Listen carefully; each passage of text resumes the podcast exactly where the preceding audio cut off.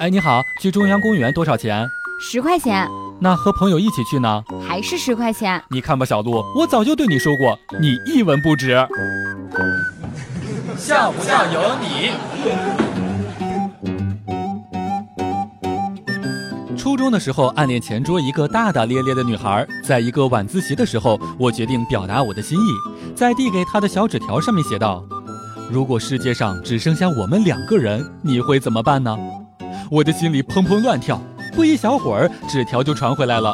打开纸条，上面写着：“弄死你！”之后独霸整个世界。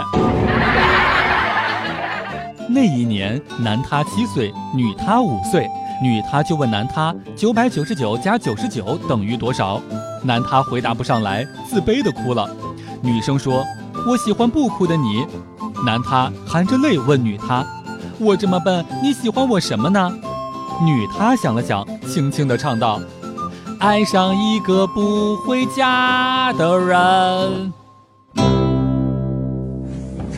像不像有你？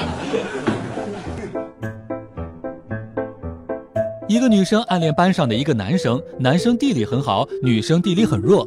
有一天，女生鼓足勇气询问男生：“你帮我补补地理好不好？”男生悠悠地看了她一眼，淡淡的说。一个家里不需要两个人地理都好的。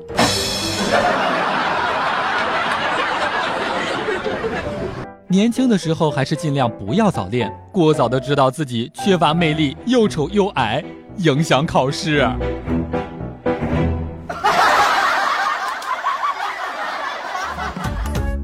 每天两分钟，笑不笑由你。你要是不笑，我就不跟你玩了。